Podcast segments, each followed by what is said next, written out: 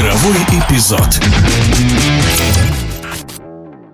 Удивительное количество увольнений последовало после 10-го тура чемпионата Франции. С поста главного тренера ушли специалисты из четырех клубов – Лион, Брест, Ассер и Реймс. С чем связаны такие радикальные решения? Разбираемся вместе со спортивным комментатором Александром Ниценко.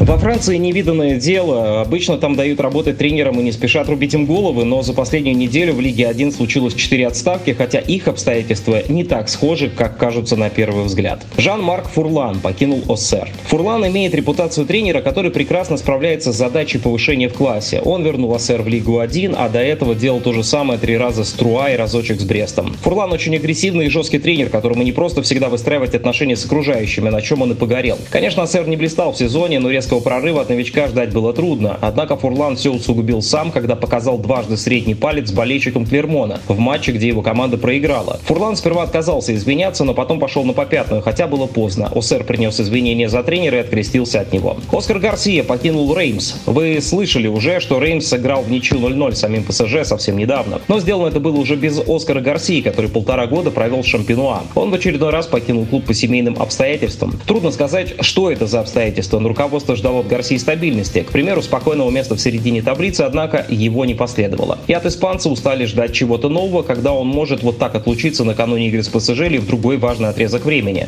Других у Реймса сейчас нет. Вообще Реймс раскрыл Экитике, продал Ваутфаса в Лестер, и вообще там много интересных проспектов, но перед Гарсией дверь закрыли и попросили на выход.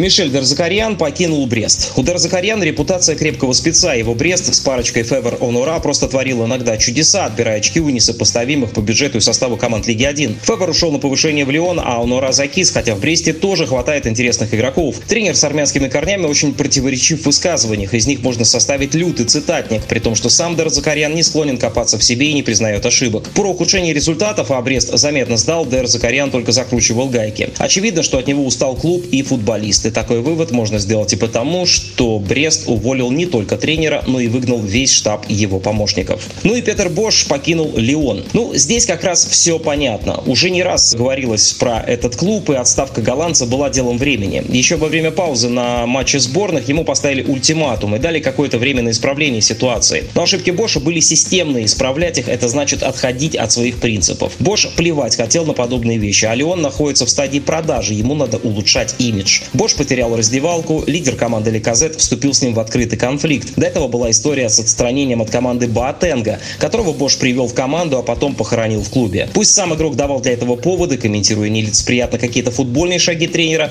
но конфликты сажают пятна на репутации наставников, или он как будто бы устал. Но, честно говоря, уже было давно понятно, что увольнение босса – дело времени. В эфире радиодвижения был спортивный комментатор Александр Ниценко.